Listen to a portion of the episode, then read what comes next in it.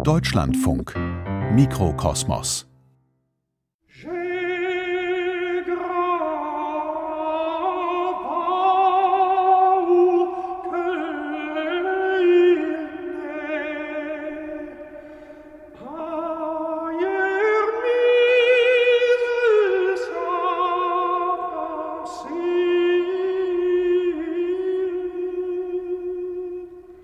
Deutschland ist ein Land der Kirchen, vor allem der alten Kirchen.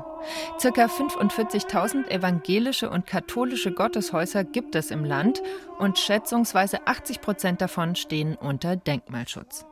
Die Großkirchen unter ihnen, also Kathedralen bzw. Dombauten und Münster, die brauchen besonders aufwendige Pflege. Seit dem Mittelalter ist das Bauhüttenwesen dafür zuständig und wir wollen uns das heute genauer ansehen. Mein Name ist Anna Seibt. Schön, dass Sie dabei sind.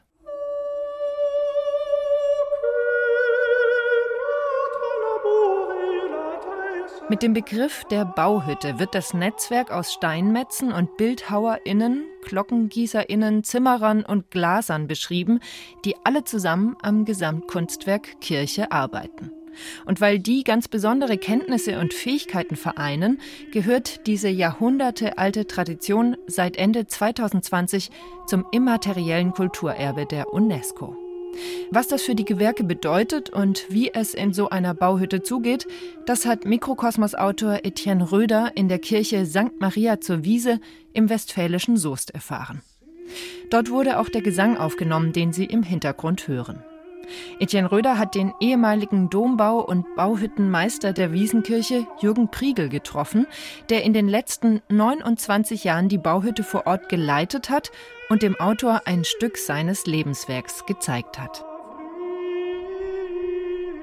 Im Anschluss an die Reportage hören Sie ein Gespräch mit dem Denkmalschützer Jörg Haspel über die Idee hinter dem materiellen und immateriellen Kulturerbe und wie die Jugend für das Bauhüttenwesen begeistert werden soll. Ich lebe mein Leben in wachsenden Ringen, die sich über die Dinge ziehen. Ich werde den letzten vielleicht nicht vollbringen, aber versuchen will ich ihn. So heißt es in einem Gedicht von Rainer Maria Rilke. Als ich mit Jürgen Priegel im Mittelschiff der Kirche St. Maria zur Wiese stehe und mein Blick Stein für Stein hinauf zu den 30 Meter hohen Kreuzgewölben schweift, muss ich an dieses Gedicht denken. Es steht im Garten der Bauhütte unweit der Kirche auf einen Stelenkreis gemeißelt. Von innen erinnert mich die Wiesenkirche, wie das imposante Gotteshaus hier von allen genannt wird, an einen halbpolierten Jadestein. Der hellgrüne Sandstein, aus dem sie gebaut ist, und das Sonnenlicht, das durch die 19 Meter hohen Fenster hineinströmt, ergeben einen grün schimmernden sakralen Raum. Selbst Jürgen Priegel ist immer wieder bewegt, wenn er die Kirche betritt, an der er fast 30 Jahre gearbeitet hat. Der Platz hier ist sozusagen ganz, ganz zentral, wenngleich natürlich Wiesenkirche kein Zentralbau ist, so fühlen und wissen wir doch, dass die Halle, die neunjöchige Halle hier, an den platonischen Körper des Würfels angelehnt ist. Und dann hat man das gefühlt, dass du tatsächlich hier in dieser himmlischen Stadt Jerusalem stehst. Zwölf gleich lange Seiten der Würfel. Ja, auf den der Tempelbau und so weiter dann ausgelegt wurde, weiterentwickelt wurde natürlich mit anderen Maßeinheiten. Das ist ja interessant. Kathedralen sind ja so angelegt, aber eine Kathedrale war das hier ja eigentlich nicht. Nein, nein. Wir lassen es gern auch im Dunkeln und im Rätsel. Es stand vor dem jetzigen Bauwerk eine kleinere romanische Kirche hier an dieser Stelle. Was mich hier ganz, ganz besonders berührt, ist diese leicht grünliche Aura, würde ich fast sagen, durch diesen Sandstein, mhm. die sich äh, fast wie so ein kleiner Nebel hier ja. in den Raum stellt, je nachdem, wo die Sonne steht. Jetzt zieht sie gerade von Ost nach Südost rüber und äh, verschiebt damit auch die Lichtpunkte an den Wänden es zieht einen fast selbst beim Betrachten nach oben, ja. oder? Und das ist so gemeint. Nichts ist Zufall. Ja, diese Kirche, wenn man hier hereinkommt, die ist gebaut für jeden. Also ich sag's mal für das Subjekt des Menschen. Die Grundsteine der Wiesenkirche wurden im Jahr 1313 gelegt. Damals gehörte Soest noch zur Hanse und die Kaufleute brachten von ihren Handelsreisen nicht nur monetären, sondern auch geistigen Reichtum nach Westfalen. Auch sie wollten eine offene Kirche im neuen Baustil der Gotik, so wie der Kölner Dom. Dessen Grundsteinlegung war nur 65 Jahre früher. Und das ist nicht die einzige Verbindung nach Köln. Im Dunkel des Mittelalters ersehe ich nur einen einzigen, der hier den Grundstein gelegt hat und die Planung vorgenommen hat für dieses gotische Bauwerk und für den Aufbau der Könnerschaft der originär mittelalterlichen Bauhütte. Und das muss Johannes von Köln gewesen sein. Es gibt zu der Zeit niemand anderes, der diese Meisterschaft hatte. Johannes von Köln, der dritte Baumeister des Kölner Doms, war Architekt, Bildhauer, Steinmetz, Geologe und in gewissem Sinne auch Philosoph. Ein Universalgenie. Wenn ich Jürgen Priegel zuhöre, wie er von zarten Pfeilern spricht, die doch jeder für sich 1000 Tonnen Last tragen, habe ich das Gefühl, Profil und Charakter des Dombaumeisters haben sich auch in ihm bewahrt. Priegel wirkt in seinem kamelhaarfarbenen Gehrock aus Leder, der Weste und der ihm typischen Mütze auch optisch irgendwie aus einer anderen Zeit. Jürgen Priegel holt weit aus und spannt immer wieder den Bogen bis weit in die Vergangenheit. Kein Wunder, er hat täglich mit der alten Bausubstanz zu tun.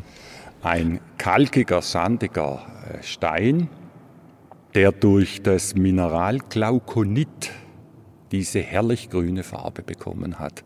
Und das entsteht, wenn mildes Klima herrscht, welches dann auch über, ja, da muss man schon sagen, Jahrhunderttausende nicht gestört wird.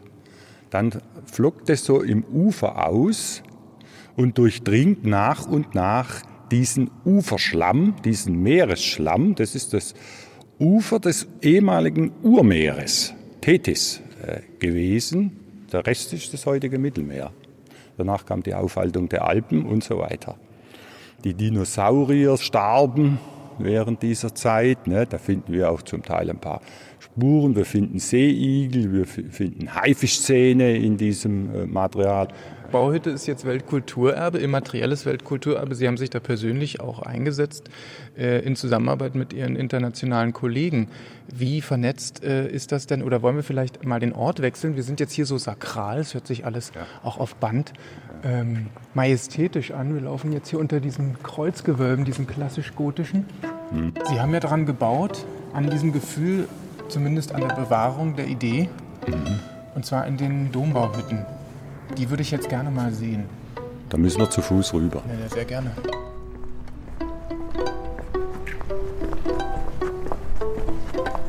Als wir in das Gebäude gehen, das an die Bauhütte angeschlossen ist und wo auch Priegels Büro liegt, fallen mir die vielen Fotografien auf, mit denen die Wände verziert sind. Hochrangige BesucherInnen der Soester Bauhütte und der Kirche. Auf nahezu allen Bildern ist auch Jürgen Priegel zu sehen. Priegel, wie er den Bundespräsidenten Johannes Rau empfängt, der ihn damals als Dombaumeister vorschlug mit Volker Rühr, früherer Bundesverteidigungsminister, oder mit Wolfgang Clement. Der war bis 2002 Ministerpräsident von Nordrhein-Westfalen. Ja, Wann telefonieren wir mit der Bank morgen? Äh, mit Frau Kunert und mit der Hegmann. 14 Uhr. 14 Uhr? Ja. Alles klar. Jürgen Priegel war Dombaumeister und Leiter der Bauhütte in einem. Das Amt des Dombaumeisters hat er jedoch vor zwei Jahren schon an seinen Nachfolger übergeben. Die jahrelange Leitungsposition merkt man ihm richtig an, auch jetzt noch. Ans Aufhören denkt er nicht. Auch in Zukunft will er sich als Mitglied des Stiftungsrates engagieren. Nicht, weil ich nicht loslassen kann oder dergleichen Dinge. Es gibt nichts zum Loslassen. was hat das mit so einer Dombauhütte auf sich? Was ist da die Geschichte und was steht da für eine Idee dahinter? Naja, also diese Dombauten sind ohne ihre Bauhütten überhaupt nicht denkbar, weil sie ohne die nicht entstanden wären. Die Wurzeln reichen ja bis ins tiefe Mittelalter. Ah, Im Grunde reichen sie in die ägyptische Baukunst schon hinein, wo man verschiedene Gewerke zusammengeführt hat zu einer Einheit und unter einer einheitlichen Führung und alle sorgfältig darauf ausgerichtet waren, bestmöglichste Qualität zu liefern, um diesen Bau zum schönsten und besten zu machen. Das ist der Urgedanke dieser, dieser Sippe, wenn man so sagen will. Also früher für den Sonnengott und den Pharaon, heute für Jesus Christus. Ja, und im Christentum hat sich das aus den Klosterbaubruderschaften herausgeschält, herausgelöst. Die waren irgendwann mal einfach zu klein und nicht mehr in der Lage, dass sie das alleine stemmen konnten und dann brauchte man weltliche. Ja, in Wahrheit haben wir alle unsere Berufsverbände, Kammern, Berufsgruppen, das haben wir den Bauhütten zu verdanken. Aus den Bauhütten sind die Zünfte und später Innungen und Kammern entstanden. Nicht? Und wir haben ja auch schon, ich sag mal, sowas wie eine Rentenversicherung im Mittelalter gehabt. Die zurückgebliebenen Witwen wurden aus der Mannschaftskasse, aus der Hüttenkasse versorgt, wenn der Kollege an so einer Staublunge kläglich verendet ist. Ne? Dann hat man das versucht mitzuverhalten. Das wohnt alles inne und das spielt dann auch bei einer Gründung einer dritten Bauhütte an der Wiesenkirche eine gewisse Rolle. Nichts ist ohne Grund da und allemal, wenn so eine Geschichte dahinter steht. Das müssen Sie mir noch mal erklären, während wir jetzt mal hier rübergehen in die, in die eigentliche Bauhütte. Also die dritte Bauhütte, Sie meinen also, die erste ist äh, zu, zur Grundsteinlegung entstanden im, im 14. Jahrhundert? Ja, wahrscheinlich ein bisschen vorher, weil den Grundstein hat man 1313 gelegt. Noch vermutlich im 13. Jahrhundert war die erste, die hat existiert, summa summarum, bis um 1500 herum. Dann erlosch die mittelalterliche Bautätigkeit, ist offen die Werkstatt. Und jetzt gehen wir hier in die Werkstatt rein. Ich schließe mal die Tür. Und man hört schon, hier wird gearbeitet, allerdings nicht mehr nur mit dem Meißel, sondern hier ist ein Gebläse. Absauganlagen sind es, die diesen quarzhaltigen Staub abführen, sofort nach dem Wegschlagen vom Stein, hallo Willi, äh, nach dem Wegschlagen dann und filtern und nach draußen als saubere Abluft wieder zurückgeben oder Umluft sogar in den warmen Raum dann hinein zurückgeben. Damit man heute nicht noch an der Staubblume Ja, stirbt. das ist also mit der Technik, die wir hier haben, ist unmöglich. Zusätzlich tragen wir noch Staubmasken, wenn wir am Stein arbeiten. Das mag doppelt gemoppelt sein, aber ich bin übervorsichtig. Der Stein hat einfach Quarz, hohen Quarzanteil. Deshalb hält er auch im Übrigen so gut. Aber Quarz ist halt das Mineral, was die Lunge schädigt, weil es durch die kristalline Form die Lungenbläschen verletzt. Die vernarben dann und dadurch wird die Lungeninnere Wand so geschädigt, dass sie nicht mehr so viel Sauerstoff aufnehmen kann, wenn zu viele Narben entstanden sind. Jürgen Priegel führt mich durch die Werkstatt und ich merke, wie sehr ihm jede einzelne Ecke am Herzen liegt. Im Herbst 1992 ist er aus Freiburg nach Soest gekommen, um die dritte Bauhütte an der Wiesenkirche aufzubauen.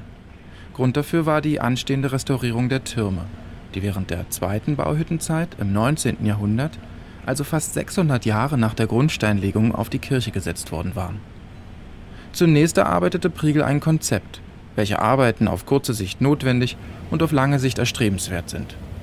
Dann warb er Gelder ein, traf sich mit den Entscheidern in Politik und Wirtschaft und organisierte die Ausbildung. Es mussten fähige Leute für die Werkstatt gefunden werden. Er warb Steinmetze an und arbeitete selbst, oft bis in die Nacht am Stein, um das Soll zu erfüllen. Heute, sagt er, ist alles so eingetreten, wie er es geplant und erhofft hatte. Der Herrgott hat es gut gemeint und die Götter waren gnädig. Ist das ein bisschen wie ein Ritterschlag für einen äh, bildhauenden Künstler, so eine Dombauhütte anleiten, aufbauen und gestalten zu können? Ja, schon. Nicht? Also hm, der Moment war ein Glücksmoment. Nicht? Da, da springst du auf dem Gehweg und, und lässt Sätze. Ja. Aber man würde verkitschen, wenn man darauf aufbaut. Der Alltag ist entscheidend. Der ist harte Arbeit mit Präzision, Herzblut, selbstverständlich Ehrlichkeit, Verlässlichkeit. Ich sag's mal so, aber einfach auch Mühe. Und das tun wir uns alle an. Es ist ein Kampf. Vor den Erfolg haben die Götter den Schweiß gesetzt. Diomedes, griechische Antike, das kann ich dick unterschreiben. Keine Götter, Aber andere mythologische Wesen begegnen ihm in seiner Arbeit ständig. Wie jetzt, als ich mal ein bisschen von der Präzision sehen will, von der er gesprochen hat. Gleich neben uns ist ein circa ein mal ein Meter großer Steinblock auf Schulterhöhe in eine Halterung eingespannt. An einer Ecke des Steins blickt uns der Kopf eines Mischwesens entgegen, eine sogenannte Chimäre. Ziege, Löwe, Drache, geflügelt. Da unten ist noch das Antlitz, vielleicht des alten Baumeisters dann zu sehen, der angstvoll auf den Boden guckt. Und hier guckt kraftvoll der Löwe nach draußen, gepaart mit diesen beiden Flügeln, die aus dem Blatt entwickelt werden, so nach dem Motto, wenn es nicht ganz halten sollte, dann tragen wir das äh, vom Geist beflügelt eben mit, die Statik des Gebäudes. Und das passt natürlich wunderbar an die Zone, wo das Dach auf die Seitenwände trifft. Nicht? Mit was bearbeiten Sie äh, diesen Stein? Das sieht so fragil aus. Das ist rein von Hand gearbeitet. Ich kann Ihnen das, wenn Sie wollen, am Ohr nicht. Aber zerstören Sie es jetzt nicht, ne? Nein, nein, nein, es ist ja eigentlich fertig, aber ich sage. Deswegen, jetzt nicht, dass ein aus dem Ohr, Löwen noch ein, ein anderes Tier Ohr, wird. ein Ohr kann immer ein bisschen, sagen wir mal, noch. Da haben wir jetzt kein Licht. Jetzt machen wir mal noch das Gebläse hier an. So, läuft jetzt halt die Absaugung hoch, aber werden wir, schauen Sie, und dann wird da einfach hier so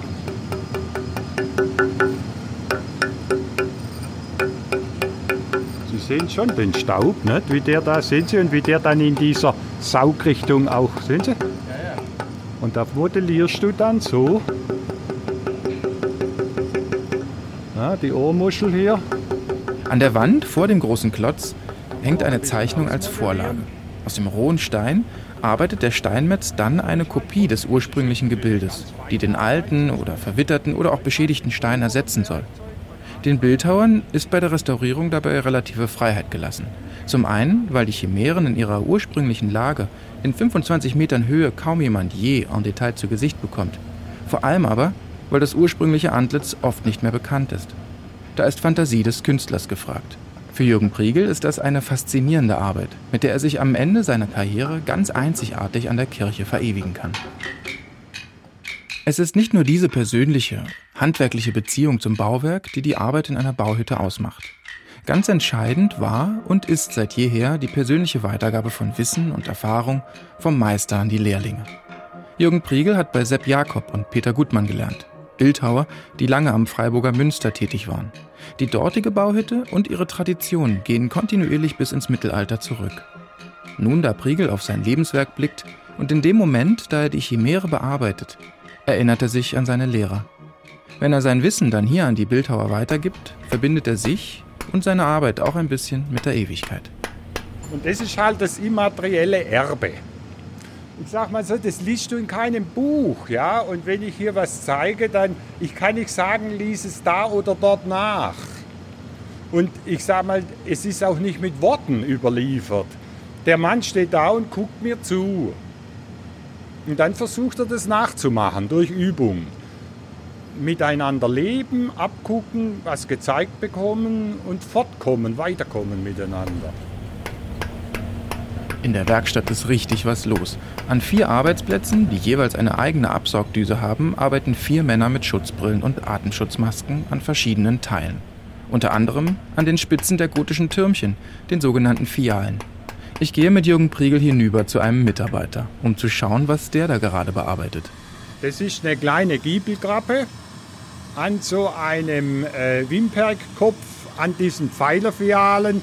Eine Schicht weiter unten würden sich die Chimären befinden. Dann kommt der Giebel und dann kommen die und da sitzen wieder kleine Kreuzblümchen drauf und da wird dann mal eine Traufenpfeilerfiale draufstehen mit einer Kreuzblume. So, und jetzt müssen wir das so langsam mal erarbeiten. Da sehen wir schon diesen Ungeist der 30er Jahre da, nicht? so ein bisschen äh, aggressiv, stachelig. Das werden wir also beheben. Und ich bin ich am Korrigieren jetzt. Und er kann jetzt da mal so nebendran versuchen, das weiter. Beißt er die Zähne aus, gell? Können wir das Gebläse kurz ausmachen für den kurzen Moment? Gut, wirklich gut. Ich würde mal interessieren, jetzt die nächste Generation, unsere Generation, die Jüngeren. Sie sind auch Steinmetz, Bildhauer. Ist das ein Traumjob, jetzt hier direkt am Dom zu arbeiten oder gibt es noch Träume, wo man so hin will oder wo, wo Sie so hinwollen? Nee, absolut. Das ist das Einzige, was ich machen will. Das ist unglaublich, sich vorzustellen, dass vor 600 Jahren äh, da gearbeitet wurde und dass man jetzt diese Arbeiten fortführt und wieder verbessert, was abgeschlagen wurde in den 30er Jahren, die Verwitterung viel kaputt gemacht. Das arbeiten wir jetzt wieder auf. Was ist jetzt hier an diesem Teil die besondere Herausforderung, damit ich mich da so ein bisschen reindenken kann? Für Sie jetzt ganz persönlich?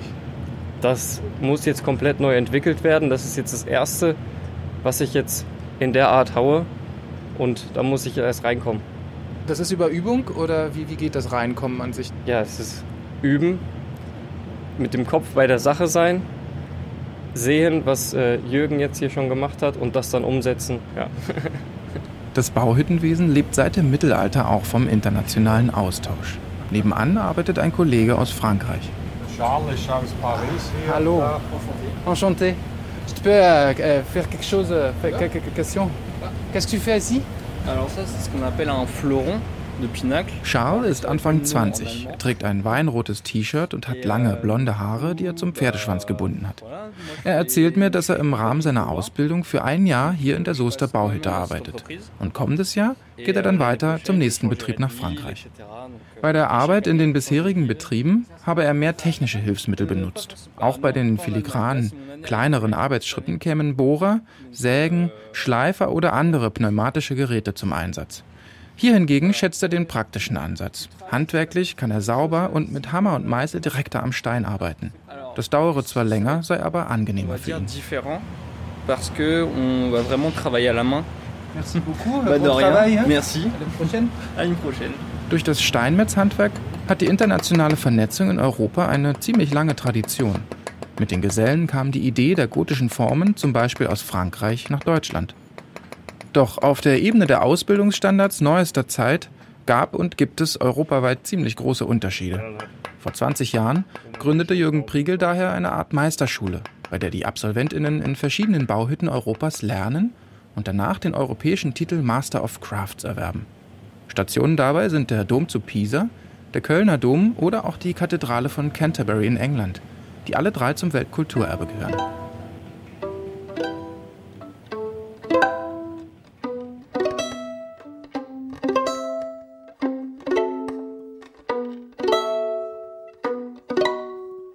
Wir dürfen jetzt mal Fahrstuhl fahren hier, ja?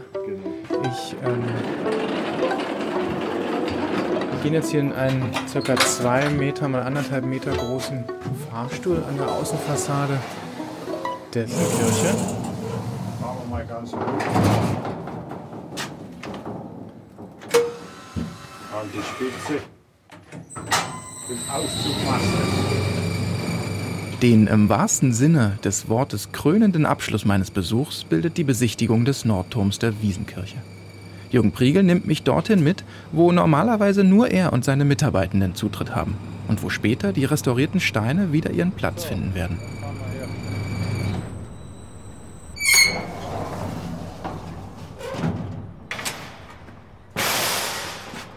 Das sind jetzt so knapp 60 Höhenmeter, die wir absolviert haben.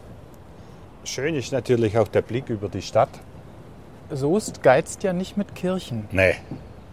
Neun mittelalterliche stehen hier noch im Stadtkern. Die Wiesenkirche steht inmitten der Altstadt mit ihren ein- und zweigeschossigen Fachwerkhäusern und den kleinen Gässchen. Das Gerüst, auf dem wir hier oben stehen, ist ungefähr drei Meter breit und umfasst den kompletten Nordturm. Wer hier arbeitet, darf keine Höhenangst haben. Das sei aber auch Gewöhnungssache, meint Priegel.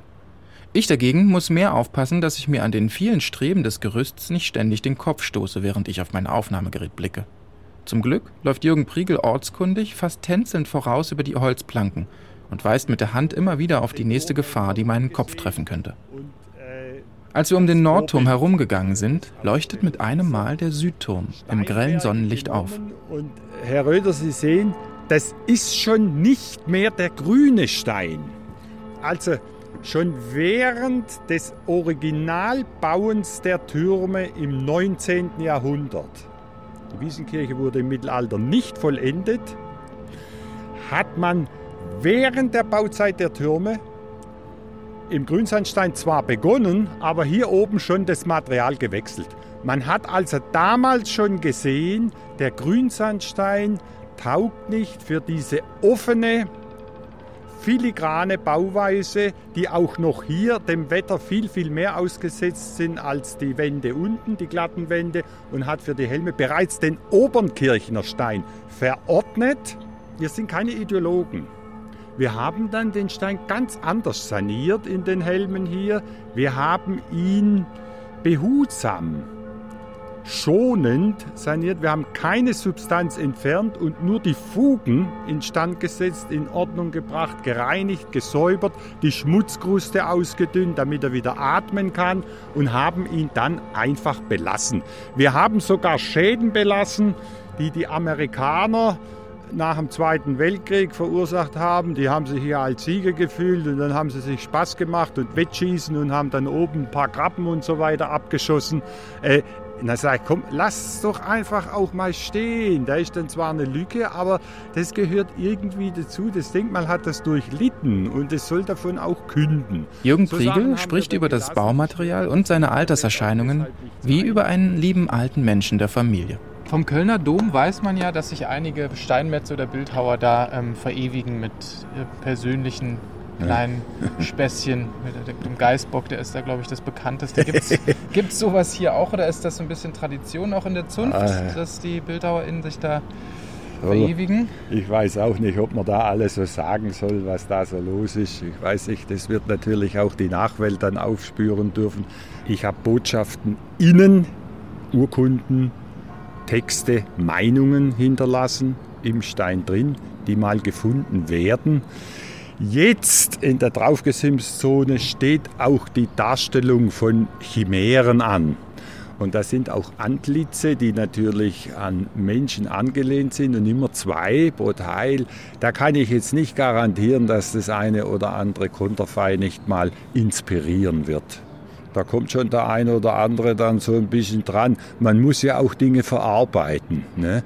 In Freiburg soll einer mal äh, sein Geld nicht bekommen haben vom Klerus das Resultat war ein Wasserspeier, der das blanke Gesäß in die Richtung dieses Herrn streckte und ihn vom Münster da dann aus bei Regenfällen besudelte. Nicht? Also da, so weit gehen wir nicht. Aber ja, ne. Hier findet sich eine ja, kleine ja. Inschrift ähm, an der Fassade. 1999 nach Christus zum Beginn der Rekonstruktion an diesem Turm ist der Stein gelegt. Gott schütze uns. Ist das üblich, dass das verewigt wird in den. Dann haben wir da gesetzt mit Wolfgang Clement, ne? Äh, der hat als Ministerpräsident den Stein mit mir zusammengelegt. Und da, auch da haben wir inwendig eine Botschaft hinterlassen für Kollegen, zukünftige, in hoffentlich 300, 400 Jahren. Priegel erzählt, wie sie einen Computerprozessor und eine Einspritzpumpe für einen Verbrennungsmotor aus dem Jahr 1999 dort eingesetzt haben, als Nachrichten für zukünftige Generationen. Eine weitere Beigabe bezieht sich auf das berühmte Fenster mit dem westfälischen Abendmahl, das unten in der Kirche zu finden ist. Das ist eine Darstellung des letzten Abendmahls Jesu, bei dem ortstypische Spezialitäten aus Westfalen mit auf dem langen Tisch stehen die Hightech-Produkte die sind heute schon wieder längst überholt. Nicht? Aber Pumpernickel, Bier und so weiter, das, wird das braucht man heute noch. Nicht? Das haben wir dann so mit einer auch jetzt textlichen Botschaft von mir da verewigt oder hinterlassen. Das wird viel länger überdauern als alle Archive, sage ich mal. Das erinnert so ein bisschen an diese Goldplatte, die in den Weltraum geschickt wurde. Ja, ja, ja, ja, ja. Ja, was da alles gemacht wird im Weltraum ich kümmere mich lieber um die Erde.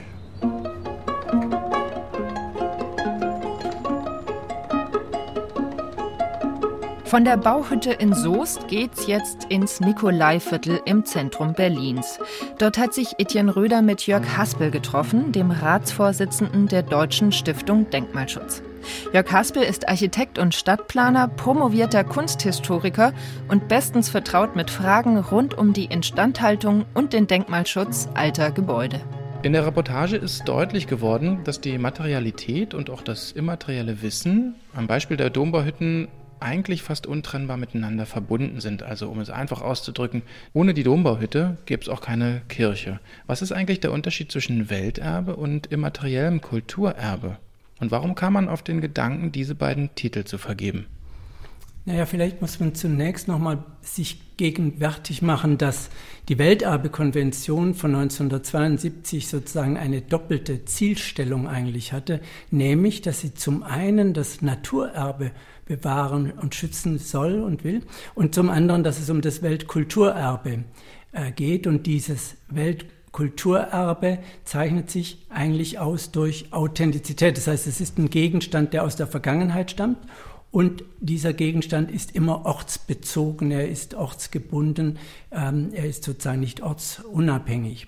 Und das wichtige Ziel ist daran, dass diese Gegenstände nicht nur über die Vergangenheit berichten, das bezeugen, sondern dass sie dieser Vergangenheit eben auch entstammen äh, sollen. Und im Unterschied dazu kann man sagen, dass die das immaterielle Erbe oder wenn Sie wollen, das geistige Erbe, das spirituelle Erbe, ähm, dass das im Grunde genommen ja nicht der Vergangenheit selbst entstammt, sondern das ist etwas, was heute praktiziert wird in Kontinuität zu dieser Vergangenheit. Und wenn Sie so wollen, ist das materielle Erbe sozusagen unwiederholbar und das immaterielle Erbe, das geistige Erbe lebt ja geradezu von der Wiederholung. Das heißt, dass ein Ritus, ein Tanz, äh, eine Aufführung, dass es über Generationen weitergegeben wird und äh, fortgesetzt wird. Und vielleicht ist den Müttern und Vätern dieser immateriellen Welterbekonvention von 2003 einfach bewusst geworden, dass die Beschränkung auf das materielle Erbe die Vielfalt und auch die Kreativität der menschlichen Kultur nur ganz unvollständig widerspiegelt und auch in bestimmten Weltgegenden vielleicht nicht so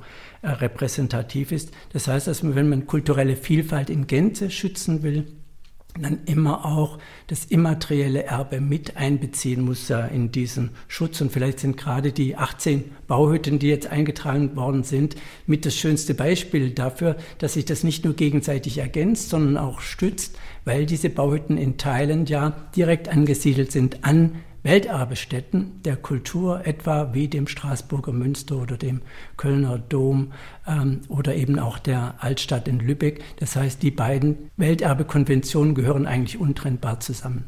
Wer konstituiert eigentlich die UNESCO und entscheidet darüber, wer diese Titel erhält? Gibt es da eine Jury, die darüber entscheidet? Naja, wenn Sie so wollen, ist für die Welterbekonvention von 1972 ist sozusagen das Welterbekomitee die letzte entscheidende Instanz. Dieses Welterbekomitee sind 21 von knapp 200 Unterzeichnerstaaten der Konvention, die alle zwei Jahre zu einem Drittel ausgetauscht werden. Also ist sozusagen eine Art äh, fortschreitendes Gremium und die entscheiden darüber. Aber dem vorausgeht ein ganz langwieriger und komplizierter und differenzierter Auslese- und Selektionsprozess auf der nationalen Ebene zunächst. Und auf der nationalen Ebene müssen die Objekte dann in einer sogenannten Tentativliste bei der UNESCO vorgestellt werden. Und aufgrund dessen werden sie dann nominiert. Und in der Bundesrepublik Deutschland beispielsweise heißt es, dass die 16 für Kultur zuständigen Ministerinnen und Minister und die Kultusministerkonferenz eigentlich über die Vorschlagsliste bestimmt und damit erst das Verfahren beginnt. Beim immateriellen Erbe verhält es sich im Grunde genommen ganz ähnlich. Auch da ist Voraussetzung, dass die immateriellen Erbevorschläge zunächst mal in ein bundesweites Verzeichnis mit aufgenommen werden. Das heißt schon eine herausgehobene Bedeutung, eine überregionale Bedeutung haben, die sie nachweisen müssen und dass äh, dann aus diesem Verzeichnis heraus weitere Bewerbungen vorgenommen werden. Und was man da bemerkt, ist einfach, dass der Prozess so ist, dass es ein sehr sorgfältiger Auswägungsprozess ist und dass diejenigen, die Welterbeinitiativen ergreifen wollen, nicht nur gute Argumente und äh, überzeugende Vergleiche brauchen, sondern die brauchen immer auch ein bisschen Geduld und eine Langzeitperspektive für solche Vorhaben. Wenn ich mir jetzt die UNESCO-Welterbeliste aus dem Jahr 1972 anschaue und die Liste des immateriellen Kulturerbes, die 41 Jahre später erstellt wurde, fällt mir persönlich jetzt ein starkes Nord-Süd-Gefälle auf. Also Denkmäler in Europa und Nordamerika und immaterielle Kultur im globalen Süden. Ist das nur mein Eindruck oder gibt es dafür einen Grund? Also der Eindruck ist sicher äh, nachvollziehbar, dass tatsächlich im weltweiten Vergleich viele Weltkulturerbestätten speziell in der nördlichen Hemisphäre liegen, namentlich in Europa, darunter auch in der Bundesrepublik Deutschland. Wir haben ja über 40 Welterbestätten alleine in der kleinen äh, Bundesrepublik, während andere Weltgegenden unterrepräsentiert sind. Nehmen Sie zum Beispiel Afrika und manche der von mir erwähnten Unterzeichnerstaaten sind überhaupt nicht auf der Welterbeliste bislang vertreten. Daran merkt man einfach sozusagen eine gewisse Ungleichgewichtigkeit. Ein Grund dafür zum einen mag sein, dass die Initiatoren dieser Welterbeliste natürlich stark geprägt waren von einem europäischen Hintergrund und dass die Länder etwa aus der sogenannten Dritten Welt erst im Laufe der Jahre und Jahrzehnte beigetreten sind dieser Konvention. Und vielleicht ist auch ein Grund, dass das in den Welterbegremien verbreitete Bild natürlich leichter zu fassen ist, wenn es sich um Traditionselemente wie Monumente, wie Altstädte, wie Landschaftsparks ähm, handelt und vielleicht nicht die ganze Breite und Vielfalt und unscheinbare Zeugnisse äh, so eine Rolle spielen. Es ist aber noch ein zweiter Grund, den darf man nicht unterschätzen. In den letzten 20, 30, 40 Jahren seit der Verabschiedung dieser Welterbekonvention, die ja im nächsten Jahr ihr 50-jähriges Jubiläum feiert, seit der Verabschiedung haben sich die Regularien, die Kriterien für die Aufnahme und die wissenschaftlichen Vorarbeiten enorm erhöht, um diesen sogenannten Outstanding Universal Value, also die singuläre universelle Bedeutung nachzuweisen. Und dieser Verfahrens- und Bearbeitungs- und Prüf- und Gutachteraufwand kann von manchen kleineren Ländern kaum geschafft werden. Zum einen, weil vielleicht die Ausstattung und die wissenschaftlichen Institutionen und Einrichtungen dafür gar nicht in dem Maße zur Verfügung stehen. Zum anderen aber auch, weil finanzielle Möglichkeiten nicht bestehen. Und es gibt ein sehr schönes Beispiel in Deutschland, die Stiftung Welterbe der Hansestädte Stralsund und Wismar, die eingetragen wurden im Jahr 2002 und auf dem Weg dorthin eine Welterbestiftung gegründet haben, 2001.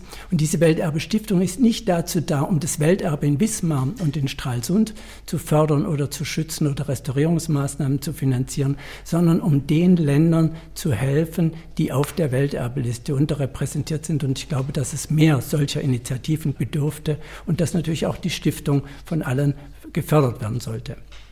Die Dombauhütten, die sind jetzt Ende vergangenen Jahres in die Liste der guten Praxisbeispiele aufgenommen worden, also gute Praxisbeispiele für den Erhalt des immateriellen Kulturerbes. Und in dem Moment, als die Dombauhütten aufgenommen wurden, wurde zum Beispiel auch eine traditionelle Form des Fischfangs auf den Philippinen oder auch friedensbildende Maßnahmen traditionellen Handwerks in Kolumbien mit aufgenommen. Also Dinge, die sich jetzt ähm, erstmal kaum vergleichen lassen. Für mich stellt sich jetzt die Frage, welche Auswirkungen positiver oder auch negativer Art hat denn eine solche Auszeichnung? Welche positiven und negativen Effekte kann es da geben? Naja, mir sind eigentlich negative Auswirkungen von einer Eintragung in die Liste oder in das Register der immateriellen Praktiken äh, nicht bekannt, sondern es geht ja im Grunde genommen immer um eine Ermutigung. Und zwar nicht nur für die Antragsteller und für die Akteure der ausgezeichneten kulturellen Praxis, sondern immer auch für andere. Also die Welterbeliste und der Gedanke ist offen für Interessenten und auch für Initiativen. Und solche erfolgreichen Eintragungen wie für die Dombauhütten mag man ja auch in anderen Bereichen, etwa der Bau- und Denkmalkultur, als äh, Ansporn sehen, sich mit Handwerkstechniken oder besonderen Materialien wie Sgraffito, wie Fachwerkbauten oder Ähnlichem zu bewerben, so wie es ja auch in anderswo der Fall ist. Also wir haben das Beispiel der Trockenmauern oder auch der Holzbauweise in China ja ebenfalls in dieser Welterbeliste verzeichnet. Und da gibt es noch ein ganzes Spektrum, glaube ich, an Möglichkeiten, wie man besondere handwerkliche Techniken dort einbringen kann. Also wir verstehen als Deutsche Stiftung Denkmalschutz die Eintragung als ein Signal der Anerkennung und Wertschätzung traditioneller Techniken und Materialien. Und wir verstehen es auch als eine Ermutigung, im Altbausektor tätig zu werden, das heißt den Bestand zu pflegen und zu erhalten und nicht einfach durch Neubauten zu ersetzen und dann wieder Bauschutt dabei zu produzieren oder gar einen Materialtransport äh, zu erzwingen, wenn nicht sogar Kinderarbeit in irgendwelchen anderen Ländern als Voraussetzung zu haben, sondern sich um diesen Bestand zu kümmern. Und insofern ist es, glaube ich, auch nicht nur ein Impuls für die Denkmalpflege und für das Erbe, sondern auch für eine Bauwirtschaft, die ressourcenschonend ist und die sich auf den Bestand äh, konzentriert und diesen nachhaltig entwickelt. Und da können, glaube ich, die Jugendbauhütten einen ganz guten Beitrag leisten.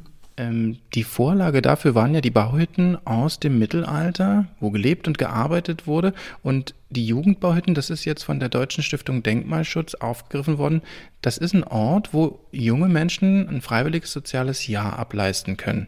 Erzählen Sie mir ein bisschen, was dort genau gemacht wird. Ja, ja, das Spektrum der Einsatzmöglichkeiten umfasst im Grunde genommen die ganze Breite der, der Denkmalpflege, der Denkmalrestaurierung in sehr vielen Gewerken, angefangen von der Reparatur eines Stuhls oder eines Mobiliars bis hin zur Tätigkeit bei Zimmerleuten, äh, bei der Sanierung von Dachstühlen, aber auch bei Steinmetzarbeiten, Betonarbeiten gegebenenfalls oder als Maurer, Dachdecker und natürlich auch Stuckateure und, und Maler äh, sind da drin. Und das ist wichtig ist auch das Thema der Park- und Gartendenkmalpflege äh, bis hin zu archäologischen Aufgaben, also der Bodendenkmalpflege, die von den Jugendlichen mit wahrgenommen werden kann. Und unser Hauptanliegen ist, dass es möglichst unter Einbeziehung handwerklicher Erfahrungen ist. Das heißt, es ist nicht sozusagen ein Seminar, sondern es ist vor allem eine unmittelbar handwerkliche Tätigkeit, um die es geht, um mit den historischen Materialien umgehen zu lernen, um historische Werkzeuge kennenzulernen und dadurch befähigt zu werden, äh, sich selber auszuprobieren oder etwas aus eigener Anschauung äh, kennenzulernen. Und da spielt natürlich auch das Zusammenarbeiten der Jugendlichen. Das sind ja immer zwischen 16 bis 25 Jahre alt und etwa 20 bis 30 Jugendliche zusammen sind, die dann zusammenarbeiten und manchmal sogar zusammen leben können. Also das ist, glaube ich, eine wichtige Erfahrung. Und das Zweite sind die Seminare, die wir anbieten für die Jugendbauhütten, äh, für die Jugendlichen, in denen Grundlagen der Restaurierungstechnik beispielsweise oder auch der Stilkunde und der Materialkunde äh, ver vermittelt werden äh, und Fachbeiträge zu Forschungs- und Arbeitsgrundlagen der Denkmalpflege vermittelt werden und auch auswärtige Experten dann zugeladen werden, die einfach ihren Erfahrungsbereich mit einbringen und darüber erzählen können. Wenn Sie so wollen, ist es so eine Art äh, Schnupperkurs im Bereich der Denkmal- und der Handwerksberufe und wir sind ganz stolz darauf, dass immerhin etwa 75 Prozent der Absolventen der Jugendbauhütten sich später dem Denkmalthema irgendwo verbunden fühlen und dass immerhin etwa 40 Prozent sogar mit einem Start in der Handwerksausbildung beginnen. Das heißt, es ist doch offenbar attraktiv und äh, nutzt es sowohl für die Jugendlichen selbst als auch für die Denkmale und für die Entwickler einer bestandsorientierten Kultur. Welche Rolle spielen denn die Jugendbauhütten Ihrer Meinung nach für die Weitergabe von immateriellem Wissen? Die Jugendbauhütten haben sozusagen eine doppelte Funktion. Sie sind im Laufe der letzten 20 Jahre, seit sie bestehen, auch zu einer Art Speicher dieses Wissens geworden. Und sie haben andererseits natürlich die Aufgabe, das an andere weiterzugeben. Und wir haben ja mittlerweile 16 Jugendbauhütten in der ganzen Bundesrepublik. Das heißt, es wird dann ein ganzes Spektrum abgedeckt einerseits und es werden auch viele Jugendliche erreicht.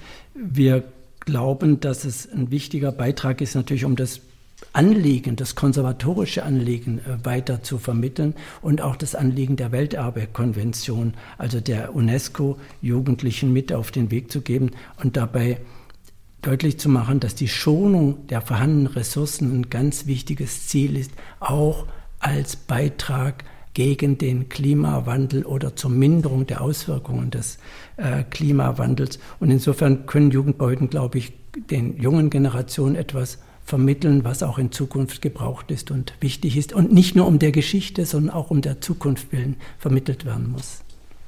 Professor Dr. Haspel, mit ihm habe ich gerade über die Dombauhütten, aber auch über die Einordnung von Welterbe und immateriellem Kulturerbe gesprochen. Ich danke Ihnen für das Gespräch. Sie hörten einen Mikrokosmos von Etienne Röder. Ton und Technik Christoph Rieseberg. Moderation und Redaktion Anna Seibt. Produktion Deutschlandfunk 2021.